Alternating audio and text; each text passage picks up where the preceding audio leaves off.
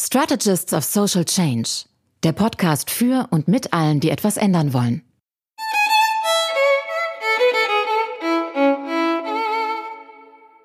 Liebe Freunde des Wandels, herzlich willkommen. Vor mir sitzt wieder ein Gast. Sie ist die Deutschlanddirektorin von Women for Women International.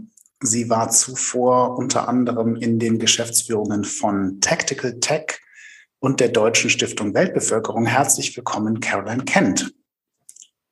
Vielen Dank für die Einladung. Hallo. Caroline, ich freue mich sehr, dass du hier bist. Äh, du bist bei Women for Women International und leitest die Deutschlandarbeit. Was macht Women for Women International?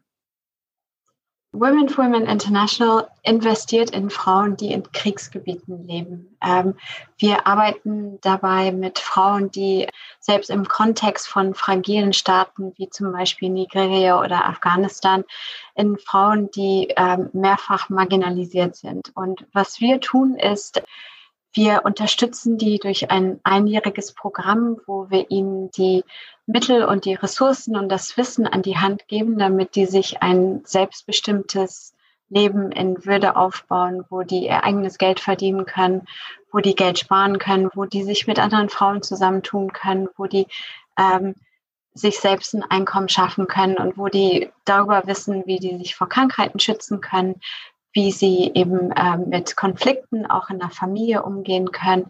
Und ähm, wie sie mehr Mitentscheidungen in ihren Communities oder in ihren Haushalten haben. Das so in aller Kürze. Ist, die ähm, Gründerin von Women for Women hat äh, mal an einem Punkt festgestellt, dass es in bewaffneten Konflikten gefährlicher ist, eine Frau zu sein, als ein Soldat zu sein. Kannst du uns das genauer erklären?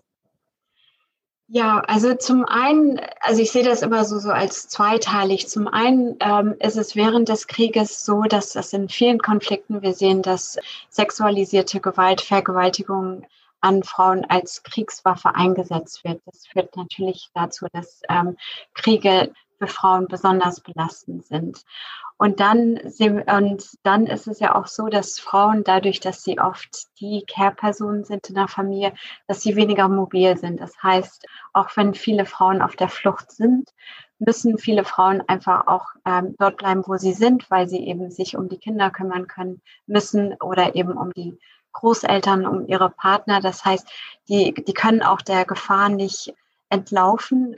Und dann sehen wir eben, dass die Folgen äh, nach einem Krieg weiterhin die Frauen betreffen. Also selbst wenn der Krieg offiziell vorbei ist und quasi die Aufmerksamkeit auch weiterzieht, gibt es ja immer wieder aufflammende kleine Konflikte, die zu Unsicherheit führen. Und ähm, wir wissen einfach, dass Unsicherheit auch das Potenzial für Gewalt gegen Frauen, sei es durch den Partner oder in den Communities, auch nochmal erhöht. Also das heißt, es ist nicht nur während des Krieges, wo die Frauen gefährlich leben, sondern auch danach. Und da setzen wir eben an mit unserer Arbeit.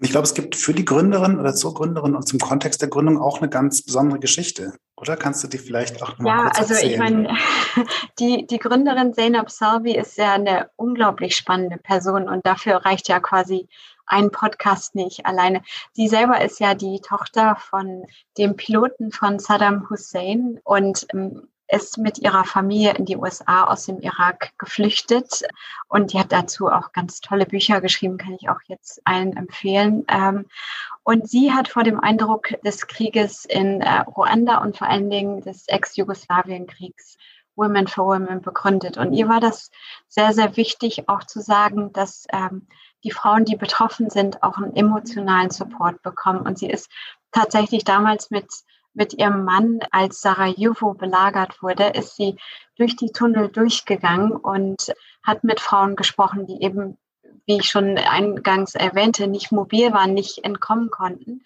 und hat ihnen gesagt, wir denken an euch, ihr seid nicht vergessen, ihr werdet gesehen und ist dann eben zurückgekommen und hat Briefe von ihren Freundinnen und von ihren Communities und auch Geld und verschiedene Sachspenden mitgebracht und hat gesagt, so, ich habe euch gesagt, wir haben euch nicht vergessen. Und, und diese Idee, dass es nicht nur um eine finanzielle Unterstützung, nicht nur um die Grundbedürfnisse, also das Thema Hunger, Armut spielt natürlich eine große Rolle, aber auch das Thema, dass man gesehen wird oder dass die Frauen gesehen werden, dass man an sie denkt, dass man ihnen Mut zuspricht, das ist eben immer noch zentral in der ähm, Mission von Women for Women International.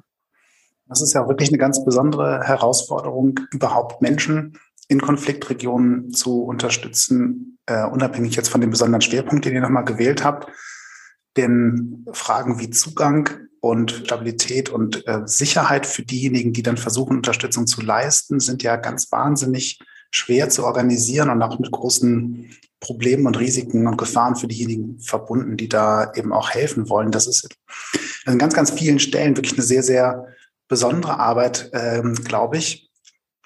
Vielleicht kannst du noch ein bisschen was zu dem speziellen Ansatz sagen. Du hast ähm, eingangs ja schon geschildert, worin die Unterstützung besteht, also an dem, in dem Sparen, in dem in Unterstützen dabei, einen eigenen, eine eigene Existenz zu sichern und aufzubauen, aber halt auch dem, der ähm, psychische und, und soziale Support. Ähm, woher kam das, dass ihr genau diesen Winkel, genau diesen, diesen Ansatz dann noch gewählt habt? Ähm, ja, eine super Frage. Also Women for Women Essential gibt es ja seit über 25 Jahren und das Programm hat sich ja auch über die Jahre entwickelt. Und was ähm, uns als Organisation ähm, sehr am Herzen liegt, wie viele andere zivilgesellschaftliche Organisationen, ist, dass wir auch zuhören, dass wir sagen, wir, wir schauen uns genau an, was funktioniert. Wir investieren auch sehr viel ähm, Zeit und Energie in unsere Monitoring und Evaluation ähm, und Learning und wir lernen daraus und ähm, wir, wir fragen die Frauen. Also wir, wir wissen natürlich aus unserer Erfahrung, dass es gewisse Sachen gibt, die wichtig sind für Frauen, sei es nun, ob sie in Afghanistan oder in dem Kongo sind. Aber letzten Endes ist jede Frau anders, die ähm, und auch die Bedürfnisse besonders dieser dieser besonders marginalisierten Frauen sind auch unterschiedlich und wir versuchen eben dadurch, dass wir auch schauen, was, was brauchen sie, was funktioniert, ähm, was braucht die Gemeinde, in der wir ähm, tätig sind und versuchen das einfach immer wieder in unser Programm einzubauen. Und ähm, gerade dieses Thema ähm, bringen wir dann auch auf die politische Agenda, dass wir sagen, ähm, hier gibt es nicht ein äh, One-Size-Fits-All oder eben eine ähm, die eine Lösung, sondern äh, Frauen sind keine homogene Gruppe. Ähm, äh, nicht mal in Deutschland, aber äh, geschweige denn in, in den Ländern, wo wir tätig sind. Und ähm, deswegen ist es auch so wichtig, ähm, da wirklich zu gucken und zu schauen, was sind die besonderen Bedürfnisse dieser Frauen und diese Bedürfnisse dann auch eben in die verschiedenen politischen Ebenen weiterzutragen. Und dann hat sich halt dieser besondere Ansatz äh, herauskristallisiert. Und jetzt hast du schon so ein bisschen übergeleitet zu der Frage, die ich eigentlich als nächstes stellen wollte, der politischen Arbeit. Die Arbeit in den Krisengebieten, das hast du jetzt ja schon geschildert. Aber worin besteht jetzt eure Arbeit hier in Deutschland? Wir stehen ja noch ein bisschen am Anfang in Deutschland. Uns gibt es erst seit äh, drei Jahren und ich bin erst seit ähm, anderthalb Jahren quasi während der Corona-Krise ähm, bei Women for Women International Deutschland. Wir möchten eben äh, zum einen dafür werben, dass besonders marginalisierte Frauen, also ich sage immer, oder beziehungsweise wir sprechen von ultra-poor Frauen, das sind Frauen, die oft nicht lesen und nicht schreiben können, die durch den Konflikt Gewalt erlebt haben oder auch Angehörige verloren haben. Sie leben selbst nach den Maßstäben der Länder, wo wir tätig sind, in Armut. Also das heißt, ne, wir in unserem Sektor sprechen wir ja immer von dem berühmten 1,90 Dollar am Tag. Viele Frauen, die wir unterstützen, haben weitaus weniger am Tag zu leben.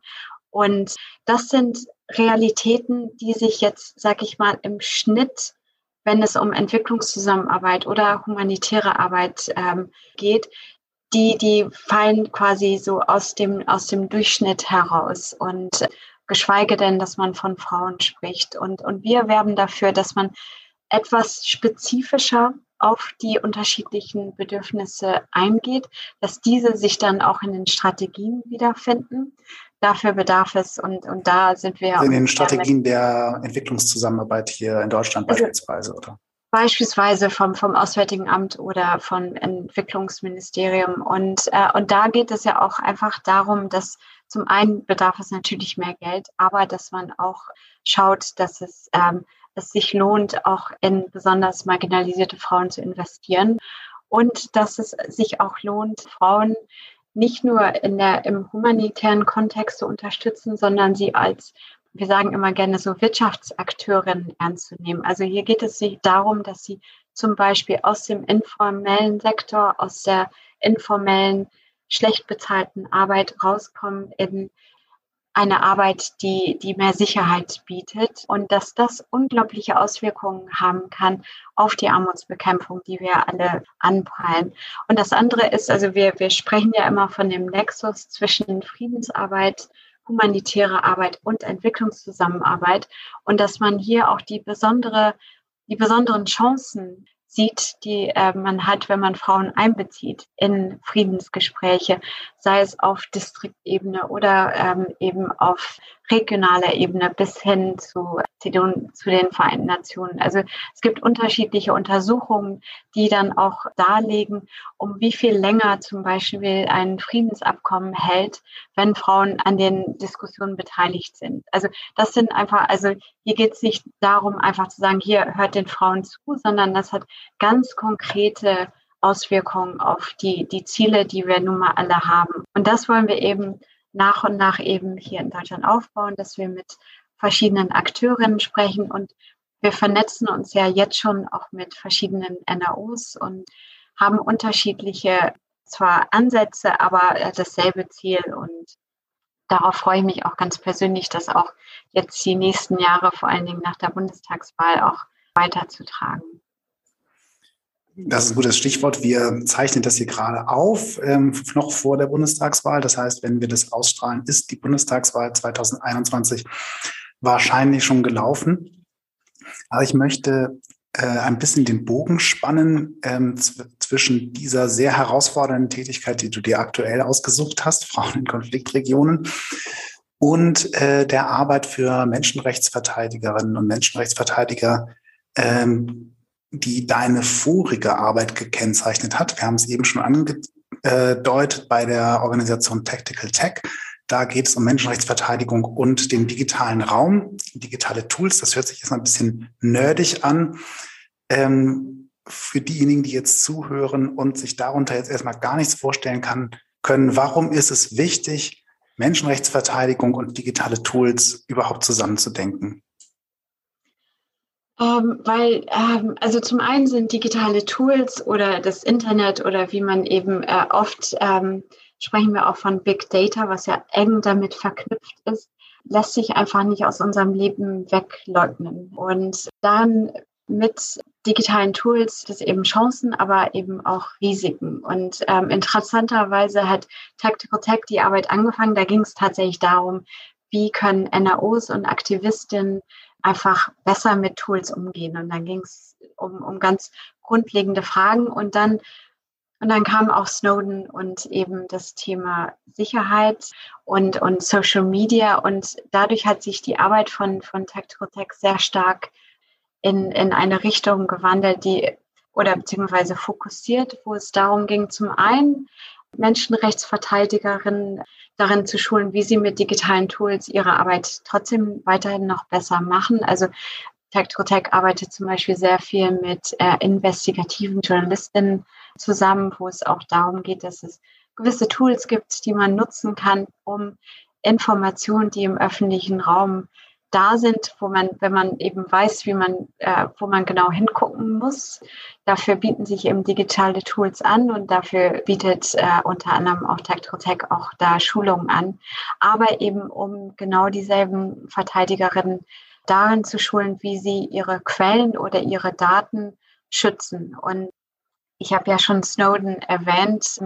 Es gibt ja, man denkt immer sofort, es, es handelt sich um Staaten. Und es gibt natürlich Menschenrechtsverteidigerinnen, die in Staaten leben, wo es für sie lebensnotwendig ist, dass sie sich selbst schützen können, dass sie ihre Daten schützen können. Und dafür gibt es ja eine ganze Bandbreite von, von Tools, die sie nutzen können. Natürlich ähm, auch die Tools, die dann auch entsprechend in dem Kontext legal sind, weil ja viele Tools, über die wir sprechen, ja auch in gewissen Ländern einfach auch nicht erwünscht sind, sagen wir es mal so.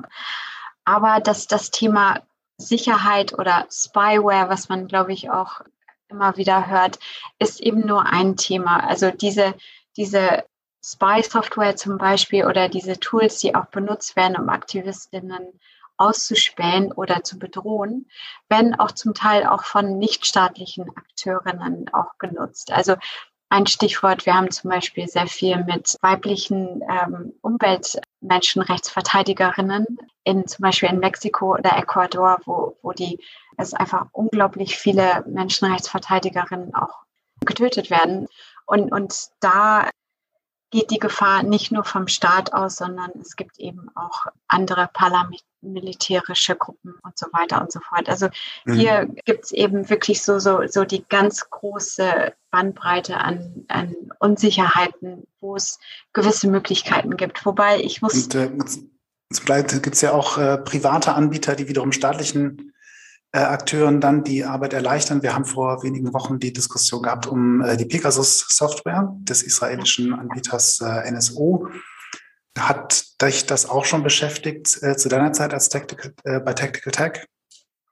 Unter anderem auch. Also wir haben uns da die ganze Bandbreite angeschaut und, und wie gesagt, unsere Aufgabe bei Tactical Tech war zum einen da gezielt aufzuklären, was es eben an Möglichkeiten gibt und da auch holistisch an, an diese Themen ranzugehen. Und ich sage deswegen holistisch, weil also im Grunde ist es nicht möglich, sich komplett hundertprozentig davor zu schützen bei, bei diesen verschiedenen Programmen und, und Maßnahmen. Die sind inzwischen so ausgefeilt, so, so clever, ähm, dass, dass wir von Tech to Tech ja auch immer gesagt haben, es, es wäre Unsinn zu sagen, ihr könnt jetzt diese ganze Bandbreite an Tools nutzen, die auch hochkomplex sind ähm, und dann seid ihr sicher, weil zum einen ist das nicht möglich und zum anderen, und deswegen spreche ich immer vom Faktor Mensch, ist es auch unrealistisch. Also um mal ein Beispiel zu geben, wir haben mit Anwältinnen, mit, mit Akteurinnen, Aktivistinnen gesprochen, die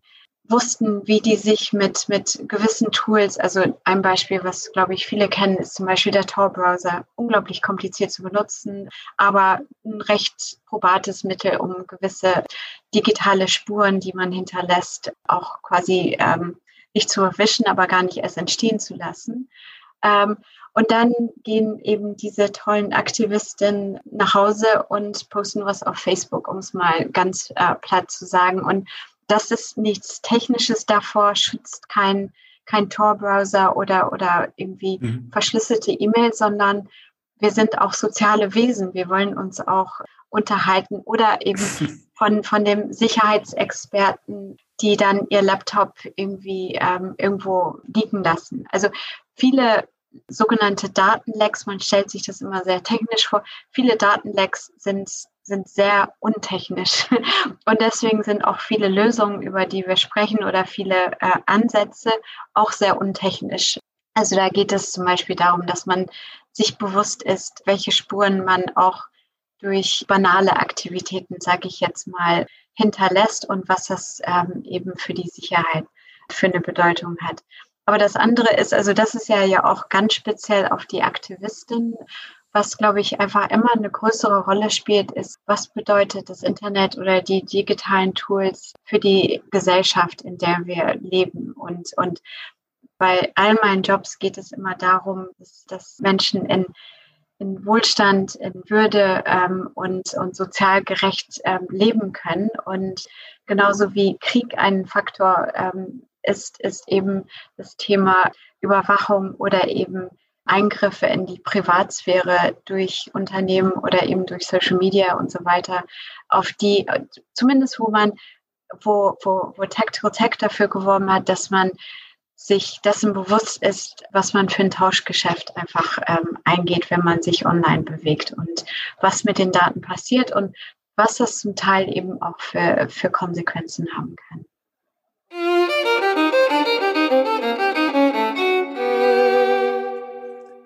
hast gerade schon gesagt, in allen meinen Berufen ging es häufig um. Äh, darüber würde ich jetzt gerne ein bisschen mehr noch sprechen, über deinen Weg. Du hast in London und Hannover studiert und hast dann aber relativ früh äh, nach dem Studium schon berufliche Stationen ergriffen, die mit Entwicklung und Armutsbekämpfung zu tun hatten.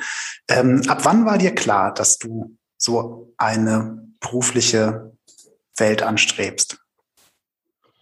Also lustigerweise war es mir sehr, sehr früh klar. Ich habe, ähm, ich kann mich daran erinnern, ich habe damals schon als beziehungsweise als Kind einen Dokumentarfilm über die Abholzung des Regenwalds äh, gesehen. Das hat mich unglaublich beeindruckt und ich habe dann beschlossen, okay, ich werde für Greenpeace arbeiten und dafür kämpfen, dass, dass das nicht mehr passiert. Und das war mir einfach recht bewusst, dass das mir wichtig ist. Und und dann habe ich eben studiert und dachte so, okay, ja, ich studiere, ich habe dann meinen Masters äh, und dann werde ich mich einfach dann bei Amnesty bewerben und die werden mich natürlich nehmen, weil natürlich das ist eine Arbeit, die unbedingt wichtig ist und war da sehr, sehr naiv. Also ich habe äh, European Studies äh, studiert und fast alle bei mir im Kurs wussten, dass sie nach Brüssel gehen werden und entweder für eins der Institutionen arbeiten würden oder eben als Lobbyist. Und, und für mich war eben, ich dachte, okay, ja, ne, es will sonst keiner, dann mache ich das eben.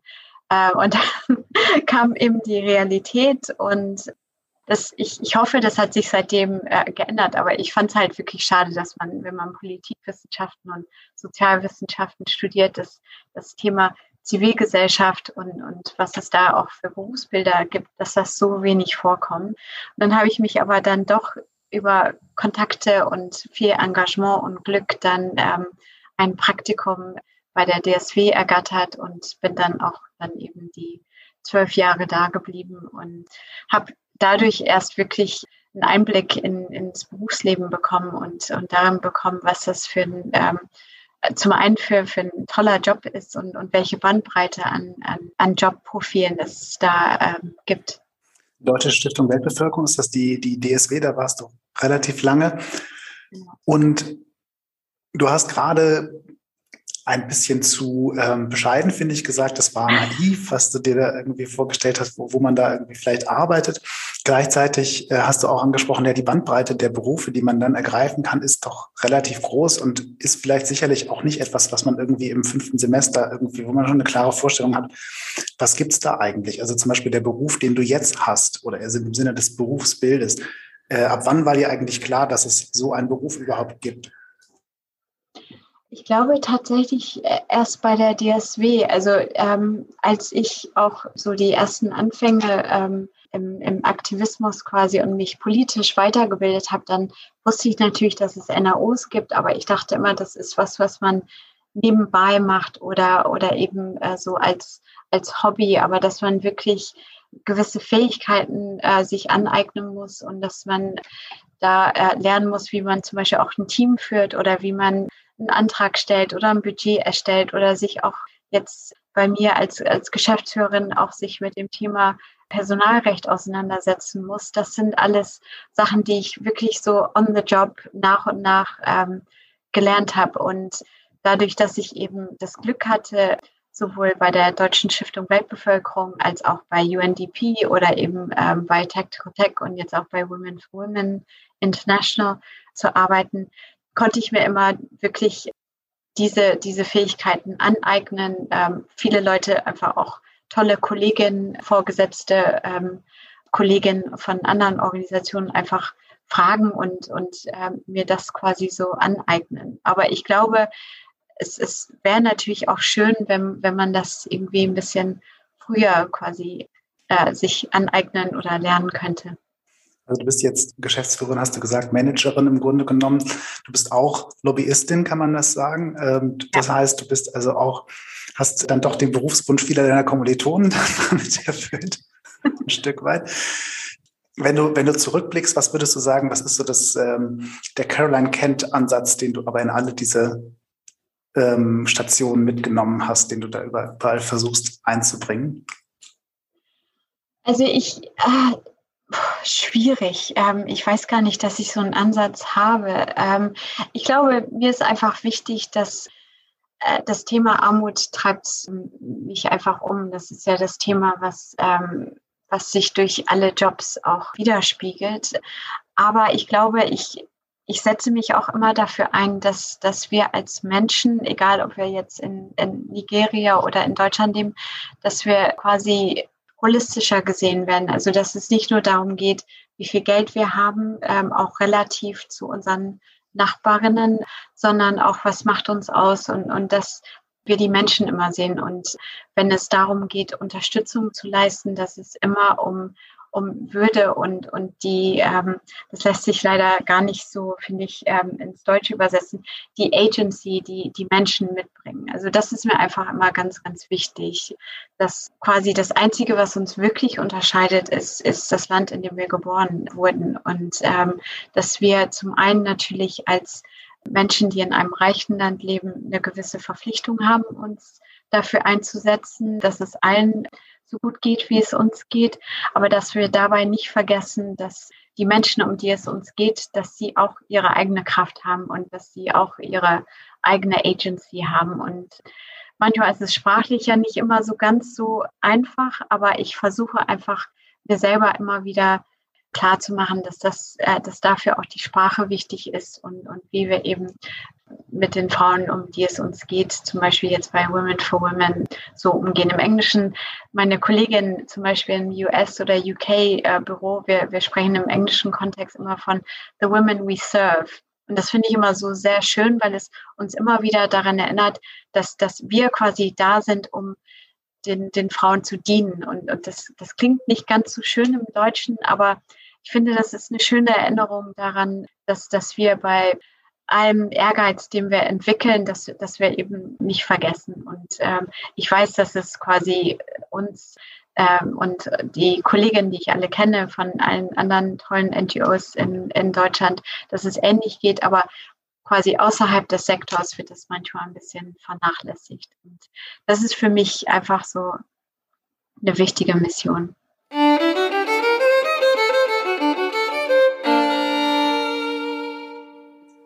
Gab es auf deinem Weg ähm, da ein Buch, das dich besonders inspiriert hat oder manchmal ein Musikstück, das dich begleitet?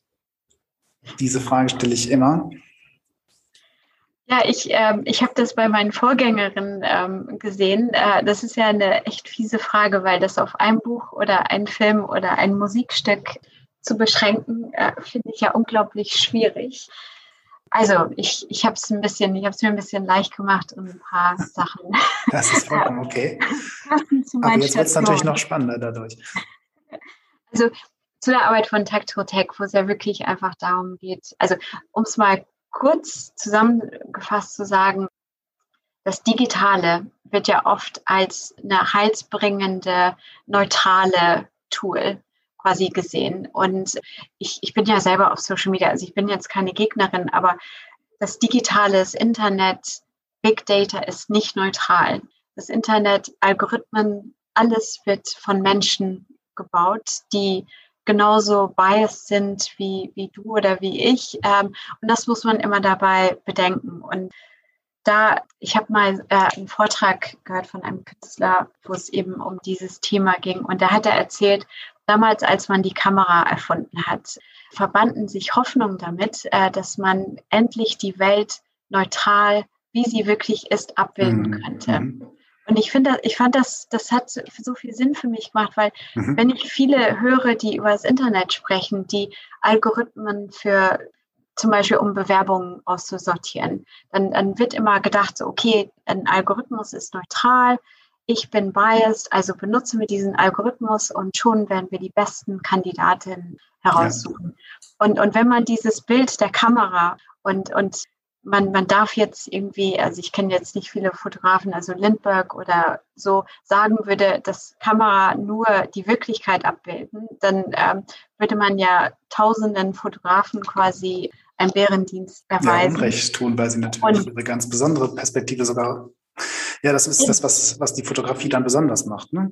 So Sogar. ist es. Und, und genauso sehe ich eben das Internet. Und, und wenn wir das alles so sehen, dann, dann kommt man, glaube ich, auf einen Punkt. Und dazu gibt es eben äh, ein Buch, was ich auch gerade lese, was, was ganz, ganz spannend ist. Also das heißt Weapons of Math Destruction bei äh, Cathy O'Neill. Und sie ist Mathematikerin, aber die schreibt gar nicht nerdig, sondern ähm, sehr einfach. Und sie erklärt eben, wie diese Algorithmen, die vermeintlich neutral sind, wie sie Einfluss auf unsere Demokratie, auf, auf die Frage, ob wir einen Kredit bekommen oder nicht, oder wie Lehrerinnen äh, bewertet werden und was das für die Bildung von benachteiligten Jugendlichen bedeutet, schreibt sie sehr schön, sehr sehr zugänglich, kann ich wirklich allen empfehlen. Und ein bisschen dunkler, ähm, weil das Thema Demokratie äh, ist. Der Film zu Cambridge Analytica, The Great Hack, wer es noch nicht gesehen hat ähm, und diesen Zusammenhang zwischen Social Media und was ich like und was das bedeuten kann für wie ich quasi beeinflusst werde, sollte sich The Great Hack anschauen. Ich habe es mir schon zweimal angeschaut und obwohl ich mich sehr, sehr intensiv mit diesem Thema beschäftigt habe, kann ich immer noch nicht glauben, dass es ein Dokumentarfilm ist. Also von daher ist das äh, gut. Und dann ein drittes habe ich mir dann noch ähm, genommen. Ähm, ja, den, das Buch ist auch schon etwas älter, Half the Sky von Nicholas Christoph und Cheryl Woodon. Und da, ähm, das wird quasi ein, als eines der frühen wichtigen Bücher für eben äh, das Verständnis von was es heißt, wenn man in Frauen investiert und wie Frauen Teil der Lösung und nicht nur des Problems sind. Und, und da wird interessanterweise auch, äh, wenn die Programme von Women for Women als ein Positivbeispiel auch erwähnt. Und da kommt auch die Gründerin von Women for Women International, die Zainab Salbi, auch Wort. Also das sind äh, meine Empfehlungen. Ich weiß, es ist ein bisschen gemogelt, aber. Ja, das stimmt, aber eine wunderbare, ein wunderbarer Dreiklang, der, glaube ich, auch äh, auf in sehr schöner Art und Weise deine Biografie ähm, abbildet und spiegelt. Also äh, sicherlich bedenkenswert und haben bestimmt viele jetzt schon Notizen gemacht. Caroline, wir sind schon am Ende, aber zum, Schluss, zum Schluss musst du noch drei Sätze vervollständigen. Äh, die kommen jetzt auf dich zu. Wenn es uns gelingt, Frauen besser zu schützen, dann würde ich sagen, zu unterstützen, schaffen wir eine ähm, sichere, friedlichere und prosperierende Welt für alle. Das Internet kann ein Segen für Menschenrechtsverteidigerinnen sein, wenn wenn man sich über die Chancen und Risiken bewusst ist. Wer uns, also bei Women for Women, unterstützen möchte, kann für uns spenden, sich für Frauenrechte engagieren oder uns kontaktieren und ähm, hören, wie man sich sonst weiterhin engagieren kann. Ich hoffe, das machen ganz, ganz viele. Ganz, ganz herzlichen Dank, Caroline, dass du hier zu uns ins äh, SSC-Gespräch gekommen bist. Wir freuen uns äh, auf die weitere Arbeit, äh, die ihr leisten werdet. Tun wir was dazu.